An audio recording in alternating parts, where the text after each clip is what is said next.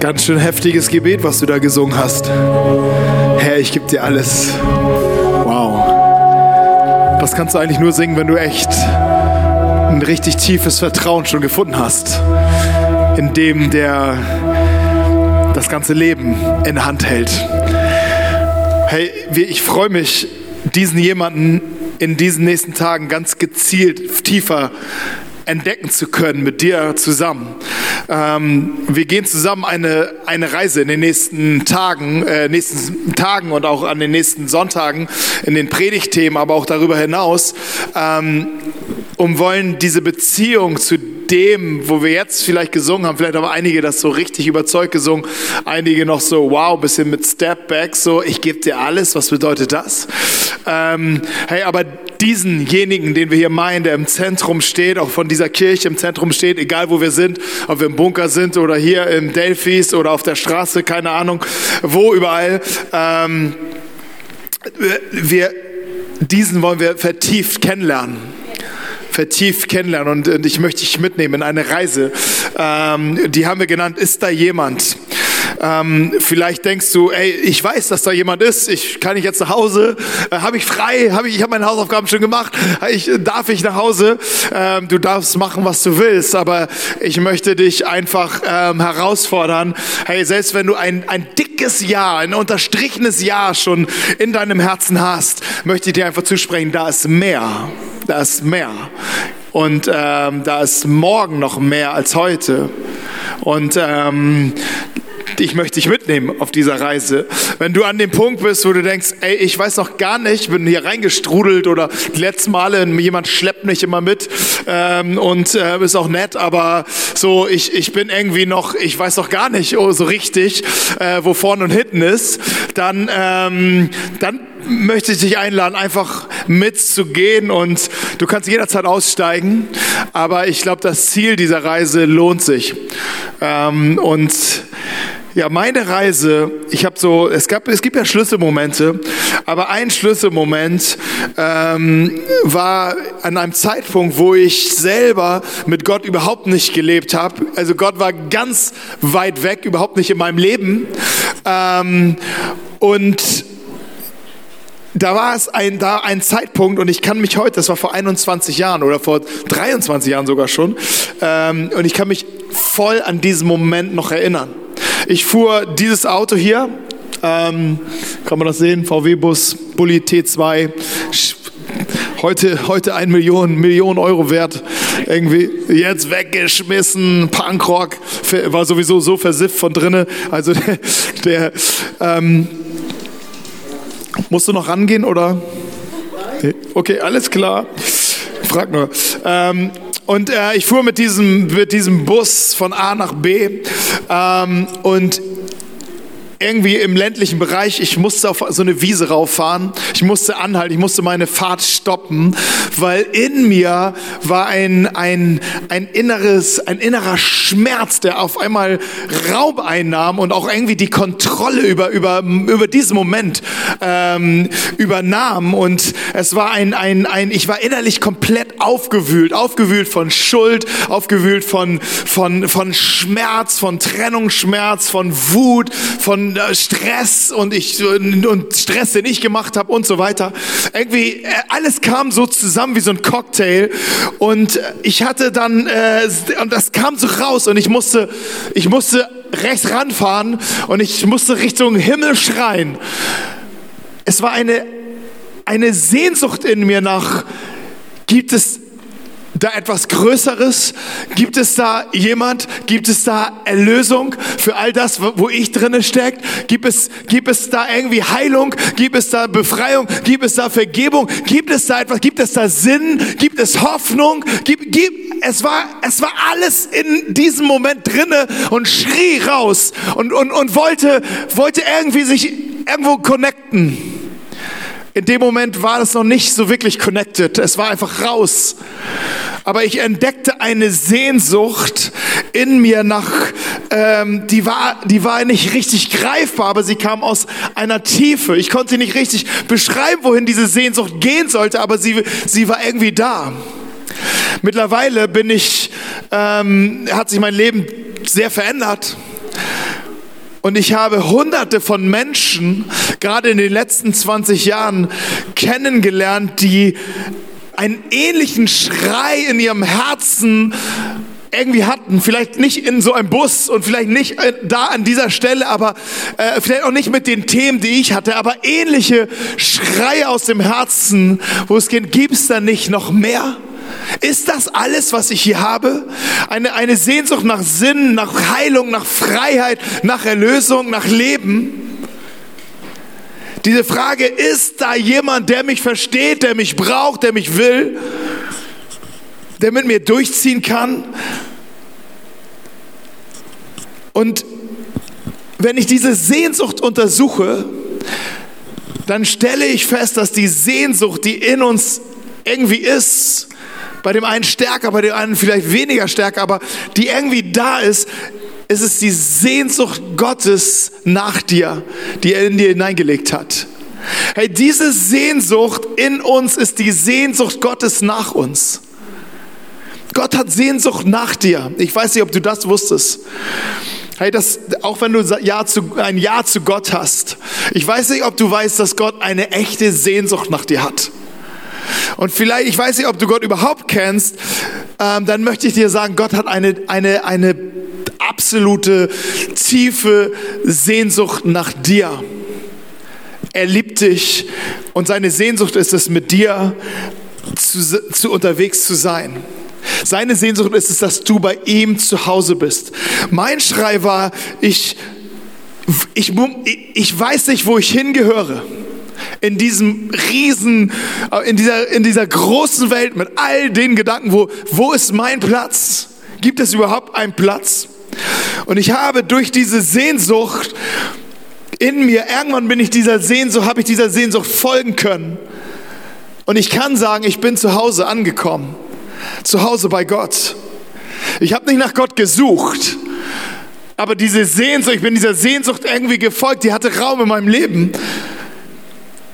Und ich bin zu Hause angekommen, zu Hause bei Gott. Und die hunderten Geschichten, die ich mit der Zeit hörte, enden alle da. Das ist ja, ich bin zu Hause angekommen bei Gott. Da gibt es etwas und vielleicht kannst du das sogar auch bejahen, sagen, ja, ich bin zu Hause bei Gott. Hey, unser Platz in unserem, in diesem Leben ist, zu Hause bei Gott zu sein und mit ihm zu leben. Und das wollen wir auf dieser Reise entdecken. Und in diesem Zuhause wollen wir uns auch vertieft einrichten, wenn du schon da bist. Es gibt eine Umfrage, ähm, da wurden die Deutschen gefragt, also nicht alle, aber viele, ähm, glaubst du an Gott? Und die Antwort war, wie es auf jedem guten Schulhof vorkommt, ja, nein und vielleicht. So, liebst du mich? Ja, nein, vielleicht. Glaubst du an Gott? Ja, nein, vielleicht. Aber 58 Prozent haben gesagt, ja, ich glaube an Gott. Aber dann wurde es auch schon schwammig, dieses Ja, wer Gott ist, wie Gott ist, wo Gott ist, was Gott ist. Das war schon überhaupt nicht mehr äh, richtig zu beantworten. Und es wurde sehr schwammig. Und dieses Ja, ich glaube an Gott, war sehr lose, sehr unverbindlich, führte nicht in ein Leben mit Gott, sondern es führte eher dazu, dass dieses unverbindliche Ja ein vergessliches Ja wurde. Und wir ähm, viele von, von Ihnen gesagt haben, also im Alter kommt Gott bei mir aber nicht vor. Er ist nicht, ich, er ist nicht auf meinem Radar. Und ähm, Gott ist irgendwie abstrakt und wenn es ihn gibt, irgendwie auch weit weg. Vielleicht ist das so ein, so, ein, so, ein, so ein Ding, wo du dich auch zu Hause fühlst und sagst, ja, okay, das, Gott ist irgendwie da, ich glaube an ihn, aber irgendwie ist er weit weg. Als ich die Entscheidung getroffen habe, nach Hause zu kommen zu Gott und, und ich anfing, mein Leben mit Gott zu leben, hatte ich dann Gespräche mit, meiner, mit meinen ganzen Kumpels.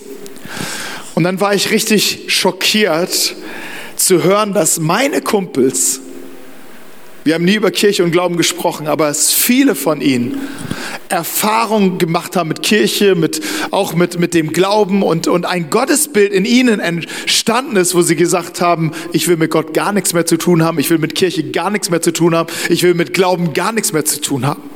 Hey, was, was ist bei ihnen passiert?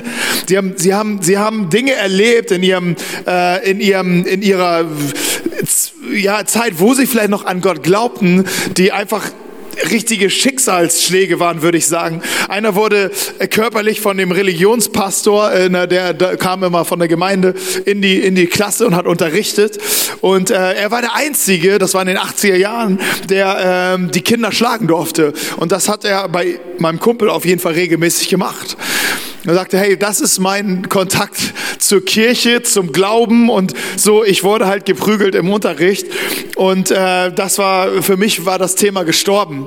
Man, ähm, ein anderer hat äh, erlebt, dass seine Eltern erst in der Kirche aufgewachsen, war in der Kinderkirche und so. Seine Eltern waren voll dabei, haben sich dann getrennt und das hat er nicht verstanden hey, sie glauben doch an Gott, wie, wie können die beiden sich trennen? Warum können sie sich nicht mehr lieben? Gott ist Liebe, warum lieben sie sich nicht mehr? Er hat darunter so gelitten, dass er gedacht hat, ey, dieser Glaube kann mir gestohlen bleiben.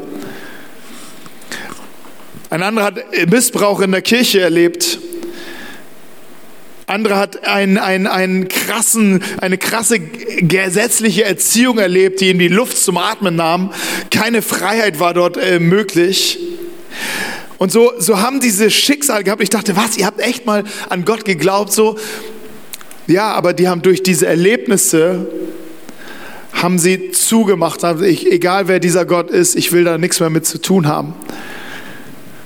Und ich musste feststellen, dass Schmerz und Ungerechtigkeit, was die wir vielleicht erleben, lassen uns an der Liebe Gottes wirklich zweifeln.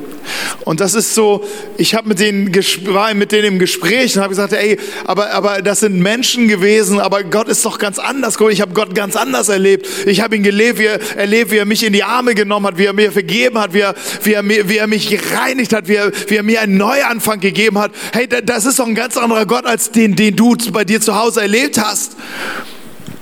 Aber der Stachel, der Schmerz ist das so tief, und, und ich konnte auch nur noch gebeten, Gott, gib ihm, eine, gib ihm noch eine Chance. Zeig ihm, wie du wirklich bist. Hey, vielleicht findest du dich aber in diesen Geschichten wieder, weil diese Hindernisse, diese, äh, diese Schicksale, diese, diese Momente können eine, ein richtiges Hindernis sein zwischen dir und Gott. Und, und es baut sich in dir etwas auf, wo du sagst, es so, ich will überhaupt nicht nah an diesem Gott ran. Was ich erlebt habe, das, weil du es projizierst, was du erlebt hast. Weil Menschen vielleicht in seinem Namen etwas gemacht haben. Hey, das ist so schwer zu überwinden. Du brauchst so eine Gnade, aber Gott ist groß an Gnade. Dort, wo die Sünde mächtig ist, ist seine Gnade noch viel mächtiger. Und ich wünsche dir, dass du, dass du die, die, die, die Liebe Gottes wirklich, dass du von dieser Liebe ergriffen wärst. Und Gott dich, die sich dir zeigen kann, wie er wirklich ist. Es gab ein kleines Mädchen, ähm, der Dan Miller, Millmann schreibt, Müllmann, Millmann schreibt über, äh, in seinem Buch Der Pfad des friedvollen Kriegers über, über dieses kleine Mädchen Sally, vier Jahre alt. Sie hatte einen kleinen Bruder, der war so gerade geboren und sie liebte diesen, diesen Bruder und, und, und trug diesen Bruder von A nach B und, und hat gesagt, hier Mama, ich, ich übernehme hier den Job und so weiter und kümmerte sich rührend um diesen kleinen Bruder und eines Tages zog sie sich mit ihm in eine äh, kleine Ecke und die Eltern lauschten und sie sagte zu dem kleinen Bruder, halbes Jahr alt, kleiner Bruder, sag mir, wie Gott ist. Ich fange es an, allmählich zu vergessen. Sie war vier und ihre Gedanke war, dieser Kleine, der war ja vom halben Jahr noch gar nicht auf der Erde, der war vorher bei Gott. Das heißt, er weiß noch, wie, wie Gott ist, weil er kommt ja von Gott und ich bin schon vier und ich fange alles an zu vergessen. Wie schlimm. Vielleicht geht es dir genauso. Man fängt an, in seinem Alltag Gott zu vergessen. Hey, selbst wenn du an Gott glaubst, kannst du Gott vergessen.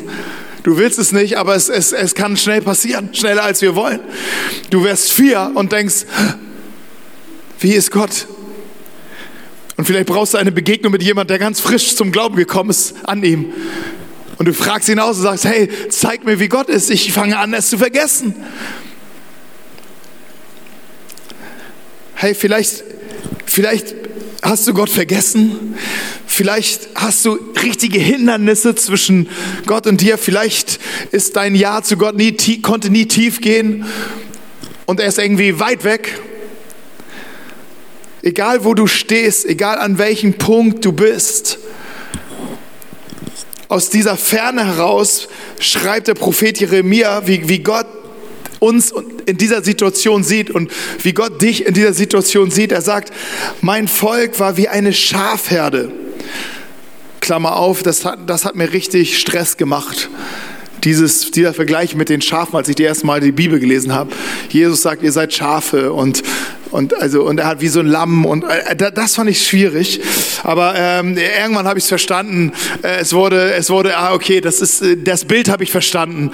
Ähm, weil ich mochte keine Schafe. Wir, unser Nachbar hatte Schafe, das fand ich immer nervig, diese Viecher da. Aber gut, vielleicht, ja gut, vielleicht ist der Vergleich doch angebracht für uns. Äh, wenn ich daran nochmal denke. Okay, also Gott vergleicht uns mit einer Schafherde, die sich verlaufen hatte. Ihre Härten haben sie in die Irre auf die verführerischen Berge geführt. Mein Volk zog über Berge und Hügel, bis sie gar nicht mehr wussten, wo sie eigentlich hingehörten. Gott spricht über seine Menschen und sagte, hey, genau das kann passieren. Verloren, vergessen, irgendwo Hindernisse haben sich aufgebaut, komplett lost, irgendwo verlaufen.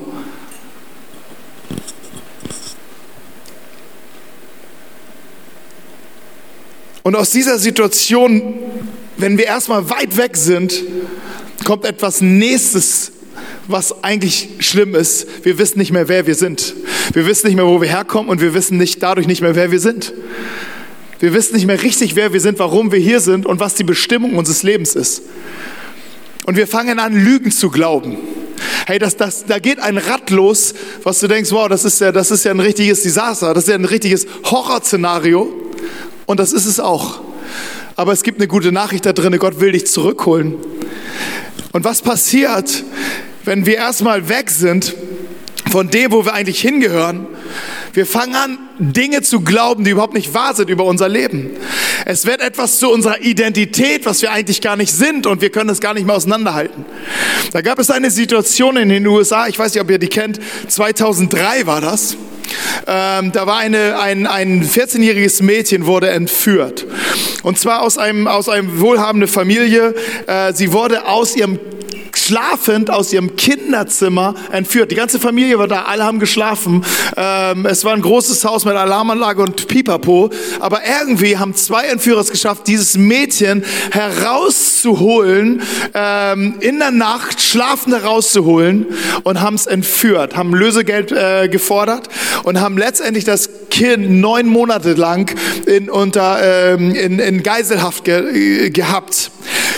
Das Kuriose war, dass diese äh, Entführer mit diesem Mädchen diese neun Monate lang an diesem Ort lebten. Sie haben ihr eine Perücke gegeben, sie haben sich verkleidet, man konnte sie nicht sofort erkennen, aber sie liefen mit diesem Mädchen zum Restaurant, wo sie mit ihren Eltern normalerweise ist. Also die, die, die waren auch ein bisschen psycho, die beiden äh, Entführer. Und äh, sie wollten eine neue Familie mit, mit, äh, mit diesem Kind, mit diesem 14-jährigen Kind irgendwie aufbauen. Das war ihre Vision. Ähm, und so sind sie halt mit diesem Mädchen unterwegs gewesen, aber niemand wusste es. Und das Mädchen erlitt in diesen neun Monaten das sogenannte Stockholmer Syndrom. Ich weiß nicht, ob du das kennst. Ähm, das Stockholmer Syndrom, auch eine Geiselnahme damals in den 70ern in Stockholm. Ähm, und diese Geisel wurden ähm, festgehalten in einer Botschaft und haben sich dann irgendwann über die Länge der Zeit, wussten sie nicht mehr ganz genau, sind sie Geisel oder gehören sie zu den Geiselnehmern. Sie wussten nicht mehr, wer sie sind. Sie, sie, sie, sie, sie hatten die Grenzen verschwommen, dass sie nicht mehr erkannten, was ist richtig, was ist falsch. Und sie fühlten, sie hatten an, fingen an, eine Beziehung zu bauen zu den Entführern. Und es war ganz schwierig. Sie, sie haben halt nicht mehr mitgemacht mit dem, ja, was es, was sie hätte retten können. Es war eine, eine total kuriose Situation und etwas passiert, dass dieses passierte auch mit dem Mädchen. Sie konnte, sie, sie hat gedacht, es sind jetzt wirklich ihre Eltern. Sie hat, sie wusste nicht mehr aus ihrer Verlorenheit heraus, wer sie ist. Und sie hielt sich als Tochter von diesen beiden Verrückten. Und niemand hat sie auch erkannt. Eines Tages nach neun Monaten, eine, eine, eine äh, Frau hat, hat, fand, fand die sehr auffällig, diese drei, und hat gesagt, dieses, das ist doch das Mädchen. Das ist doch das Mädchen, was wir hier in unserem Ort suchen. Und sie holte die Polizei. Die Polizei kam, nahm die anderen beiden, die Geiselnehmer, sofort zur Seite. Und ein Polizist nahm diese Elisabeth Smart, hieß sie, Elisabeth, an die Seite. Und Elisabeth sagte, ich, ich, ihr könnt mich nicht festnehmen, das sind meine Eltern, ihr, das sind, wir gehören zusammen, was macht ihr mit uns? Und sie war völlig verwirrt und aufgelöst. Der Polizist nahm sie an die Hand und sagte, ich weiß, wer du bist. Du bist Elisabeth Smart und ich möchte dich nach Hause bringen. Elisabeth war komplett verloren, aber in diesem Moment, als sie das hörte, du bist Elisabeth Smart, ich weiß, wer du bist und ich möchte dich nach Hause bringen, brach das ganze Lügengerüst, fing an zusammenzubrechen. Und sie, er konnte sie nehmen, er konnte sie den Eltern zurückführen. Aber das ist etwas, was passiert, wenn wir in dieser Verlorenheit unterwegs sind wir fangen an, Dinge zu glauben über unser Leben. Wir fangen an, Gewohnheiten zu, zu akzeptieren in unserem Leben, die eigentlich uns schaden, die uns überhaupt nicht, die uns nicht erfüllen, die unser Leben eigentlich schwerer machen, die uns süchtig machen, die uns beziehungsunfähig machen, die uns süchtig nach Anerkennung machen, die wir, wir leben nicht mehr unser Leben, sondern wir leben vielleicht ein Leben für andere. Ähm, Hey, all diese Dinge kommen in unser Leben dann hinein und übernehmen das Kommando.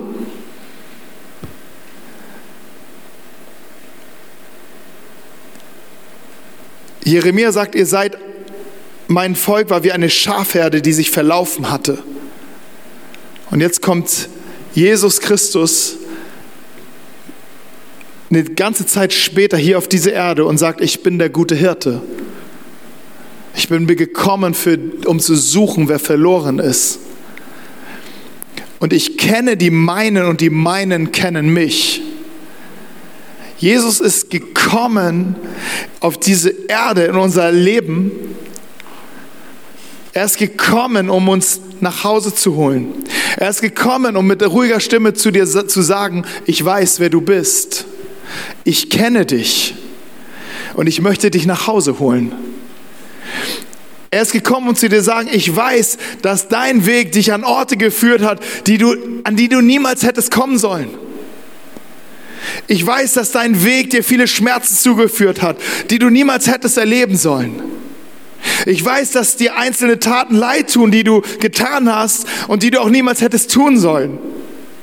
Und ich weiß, dass du mit deinem Leben kämpfst, dass du mit dir kämpfst, dass du mit deinen, mit deinen äh, Süchten kämpfst, mit deinen Gewohnheiten kämpfst, mit deinem Charakter kämpfst. Ich kenne dich. Ich weiß alles und ich bin gekommen, um dich nach Hause zu holen und dich nach Hause zu bringen. Ich weiß, wer du bist. An dieser Stelle denke ich, dass Jesus ist auf diese Erde gekommen, hat sein Zuhause verlassen, ist gekommen, um uns nach Hause zu holen. Und er ist in einem Stall geboren.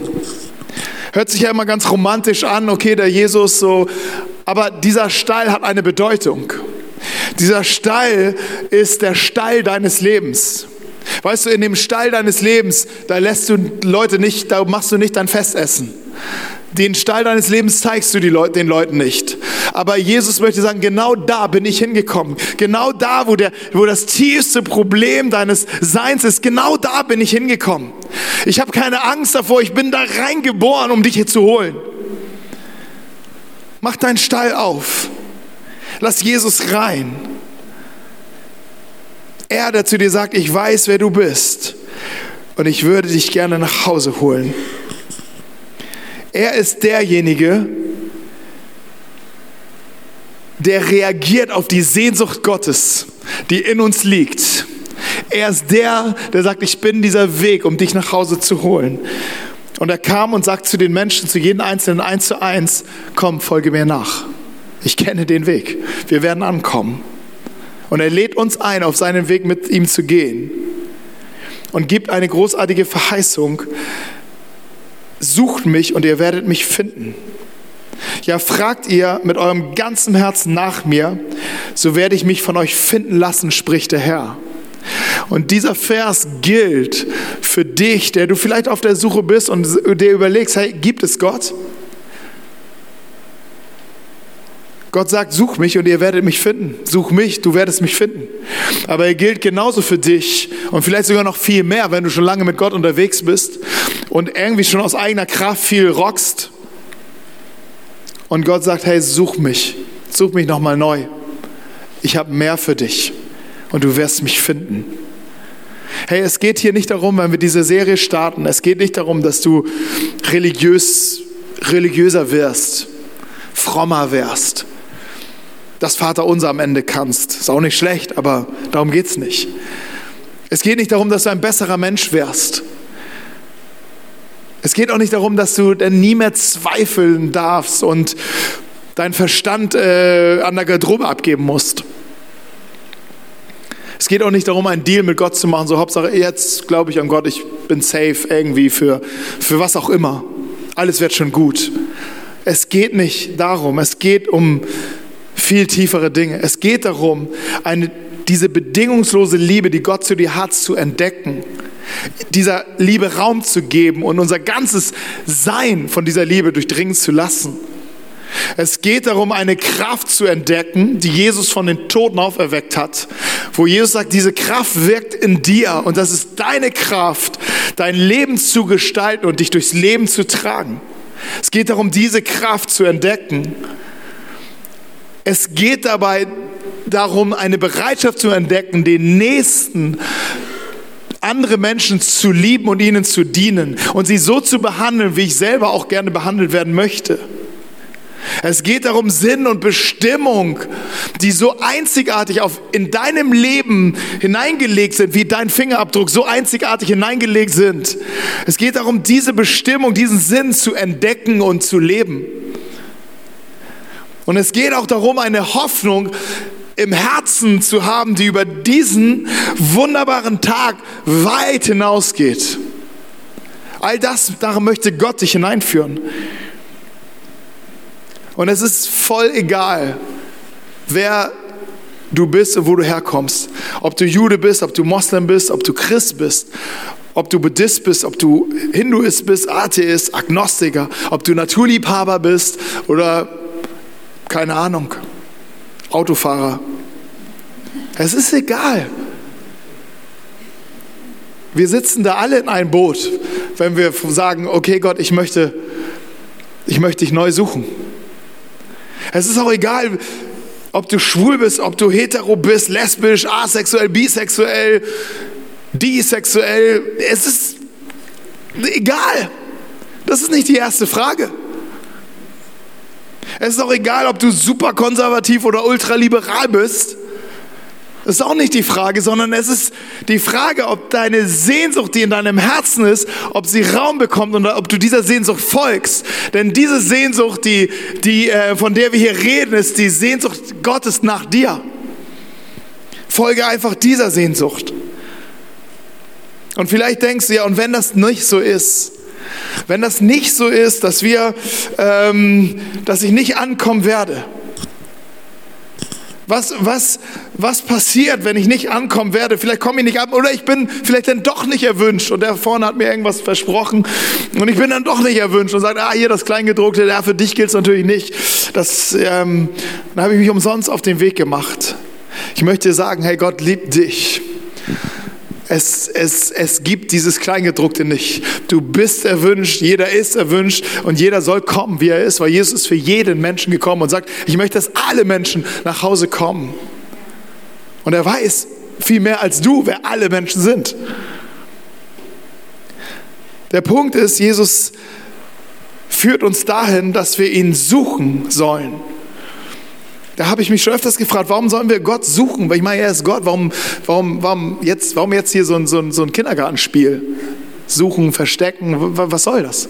Können wir nicht hier Real Talk? Wir sind in Hamburg, unser Ja ist ein Ja, unser Nein ist ein Nein, sagt Jesus ja auch in der Bibel, aber es ist ja auch in Hamburg so, unser Hamburger Handschlag sagt, okay, so ist es, Bums, und da brauchst du auch keinen Vertrag, keine Unterschrift, das ist der Hamburger Handschlag.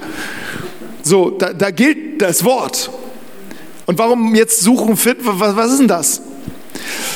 Aber eins habe ich verstanden, Gott braucht nicht das Suchen und Verstecken, ich brauche es. Weil ich bin in einer bestimmten, ich glaube, ich bin eine bestimmte Person in einer bestimmten Situation.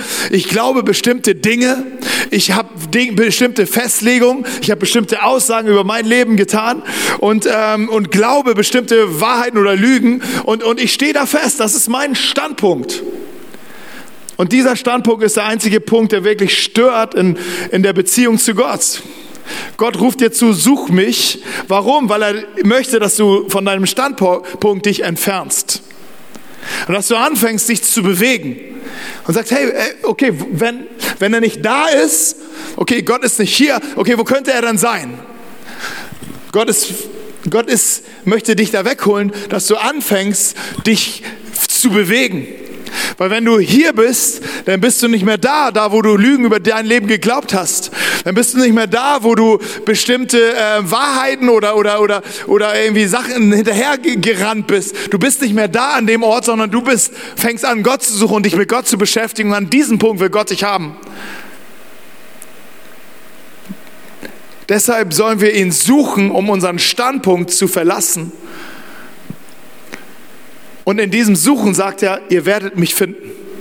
Ja, wo bist du denn? Er sagt, ich, ihr werdet mich finden. Geh einfach einen Schritt weiter. Und ich möchte mit dir wetten, dass du ihn findest. Wetten ist gut, oder? Lubo, wetten? Oh, aber schwierig. Okay. Ich bin eigentlich überhaupt kein Zocker, ne? Also ich spiele gar nicht. Ich mag keine Brettspiele, komme nicht mit dem Spieleabend, ey. Nee, ehrlich nicht. Komm, komm nicht damit. Nicht hier, hier wollen wir mal Siedler spielen. Ist gut, manchmal spielen wir es als Family, also aber, aber es ist, ey, lad mich nicht zum Spieleabend ein, wenn wir Freunde bleiben wollen, okay? Ist das klar? Haben wir uns verstanden? Ja?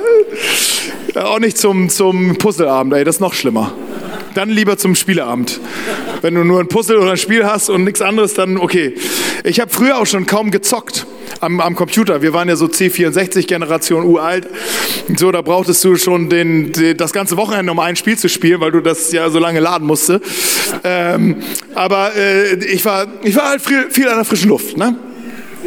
Hat mir nicht, ja, weiß nicht, ob mir das geschadet hat, keine Ahnung. Aber ähm, aber trotzdem habe ich über eine Wette gehört und da dachte ich, okay, da können wir einsteigen. Es passt gut zu uns, zu, diesen, zu, diesem, zu dieser Serie auch. Und das war ein, ein, ein, ein Mathematik-Genie ähm, aus dem 17. Jahrhundert, äh, der Pascal Blaise, Blaise, Blaise, Blaise ist ein Franzose, keine Ahnung. Pascal. Hey, ähm, der, das war ein, ein, was? Wie heißt er? Wie heißt er? Weiß ich. Blaise, ah ja, okay. Blaise Pascal. Okay, bist Franzose? Also, Ah ja, ja, okay, alles klar. Auf jeden Fall der, äh, 17. Jahrhundert war so ein, so ein Mathematikguru und, ähm, und Erfinder, und hier, da bin ich auch bei Mathe ausgestiegen, deshalb äh, Wahrscheinlichkeitsrechnung, das erste Erfinder von der Wahrscheinlichkeitsrechnung. Äh, das ist ja auch Krise, diese, diese äh, Wahrscheinlichkeitsrechnung. Da bin ich in der Schule damals ausgestiegen. Ähm, und de, dieser, dieser Mann, der das empfunden hat, er glaubte als Kind an Gott, hat dann aber als Kind die, seine, seinen, seinen Gott vom Radar verloren und es hat ihn vergessen.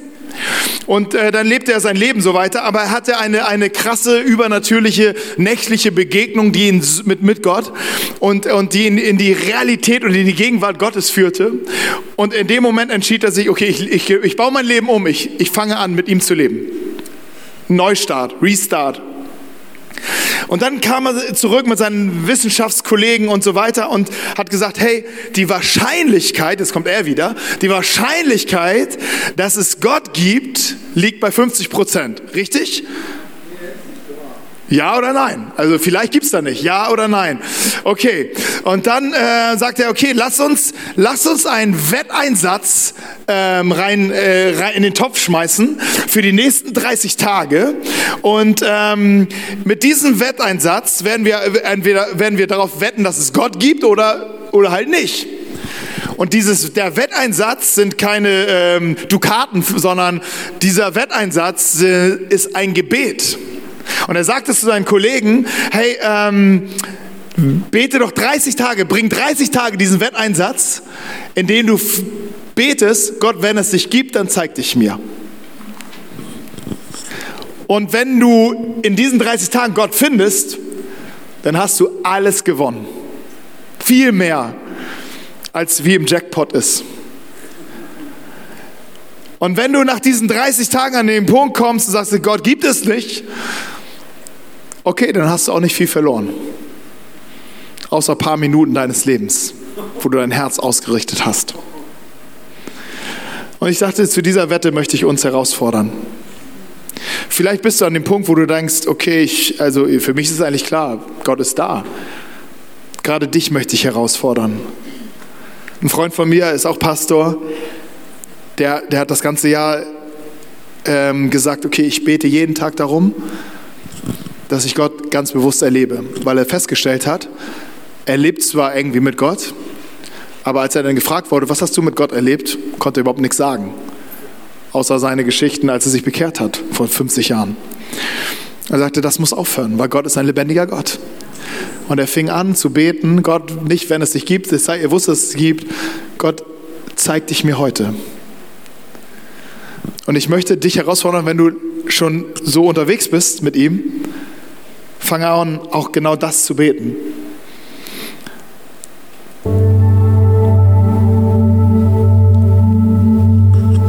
Und vielleicht bist du an dem Punkt, wo du das, ich weiß gar nicht, ob ich bin hier, ich bin hier, ich gehe hier mit auf Null rein. Ich weiß nicht, ob es ja, nein, 50 Prozent, ja, stimme ich auch zu. Ich möchte dich herausfordern, in den nächsten Tagen einfach Zeit zu nehmen für dieses Gebet. Gott, wenn es dich gibt, dann zeig dich mir. Und vielleicht deiner Sehnsucht, die in deinem Herzen ist, ein bisschen Raum zu geben. Weil die Sehnsucht, die in deinem Herzen ist, ist die Sehnsucht Gottes nach dir. Und der, der die Gebete erhört, hat eine viel größere Liebe an dich, als die du überhaupt vorstellen kannst. Dieser Wetteinsatz ist nicht magisch. Aber wenn Gott antwortet, ist es ultra übernatürlich. Der Himmel an, äh, fängt an, sich zu öffnen und bricht in dein Herz und in dein Leben hinein. Jeremia sagt, ey, ihr sucht mich und so werdet ihr mich finden. Fragt nach, mit dem ganzen Herzen nach mir und ich werde mich von euch finden lassen. Mose hatte hunderte von Jahren vorher geschrieben, dann werdet ihr von dort aus den Herrn, deinen Gott suchen und du wirst ihn finden, wenn du mit deinem ganzen Herzen und mit deiner ganzen Seele nach ihm fragen wirst. Ein König im Alten Testament, König Samuel, schrieb auf, ich liebe, die mich lieben. Also er zitiert Gott, Gottes Herz. Er schreibt aus Gottes Herz so, ich liebe, die mich lieben und die mich suchen, die finden mich. Und wieder viele Jahrhunderte später, Zeiten des Neuen Testaments, der Gemeinde Jesu, schreibt Jakobus, naht euch Gott und er wird sich euch nahen. Seht ihr, wie viele Verheißungen da sind? Wenn du ernsthaft betest, Gott, wenn es dich gibt, dann zeig es mir. Gott sagt, ich werde, ihr werdet mich finden. Wenn ich, ich werde da sein. Ich werde mich euch nahen. Ich werde euch belohnen. Ich werde, ich, ihr werdet mich finden. Ich bin froh, dass er das sagt. Ich habe viel Erfahrung. Ich kenne viele Menschen, die genau das erleben. Aber es baut sich auf das, was Gott uns verspricht und was Gott dir zusagt. Und ich wünsche, dass wir zusammen unterwegs sind und am Ende der 30 Tage, das wird zufällig Heiligabend sein, aber wir können da ja uns auch treffen und uns was zusammen machen an dem Tag, vielleicht Gottesdienst feiern und so. Bietet sich an. Und an diesem Tag, dass wir zusammen sagen, hey, ich habe diese 30 Tage waren krass. Es waren, waren, waren, dieser letzte Monat im Jahr 2019, Alter, der war nochmal richtig heftig. Da, da, ging ja richtig, da ging die Decke auf. Ich habe ich hab Gott ganz neu erlebt. Ich habe ihn kennengelernt. Ich, ich, ich habe mich gesehen in ihm. Ich, hab, ich bin neu. Ich bin erneuert. Vielleicht kannst du, wie, wie ich damals sagte, irgendwann kam ich zu diesem Punkt. Ich wusste, ich bin zu Hause. Ich habe Jesus Christus ich konnte an Jesus Christus glauben. Ich hörte von ihm, dass er für mein Leben gestorben ist. Und ich konnte in diesem Moment glauben, es ist wirklich real. Als Jesus vor 2000 Jahren am Kreuz hing, hat er wirklich an mich gedacht. Und als er geschrien hat, es ist vollbracht, hat er das über mein Leben ausgerufen, als würde nur ich vor seinem Kreuz stehen.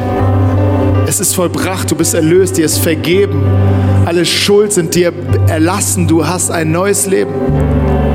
Als ich gesehen habe, dass Jesus von den Toten auferstanden ist am dritten Tag, aus dem herausgeführt worden ist, aus, aus, aus dem Grab und, und lebte und sprach, ich lebe, du sollst auch leben, hat dieses Wort mich gecatcht.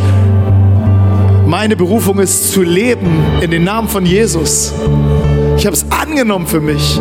Und in dem Moment war ich zu Hause. Wie großartig ist das?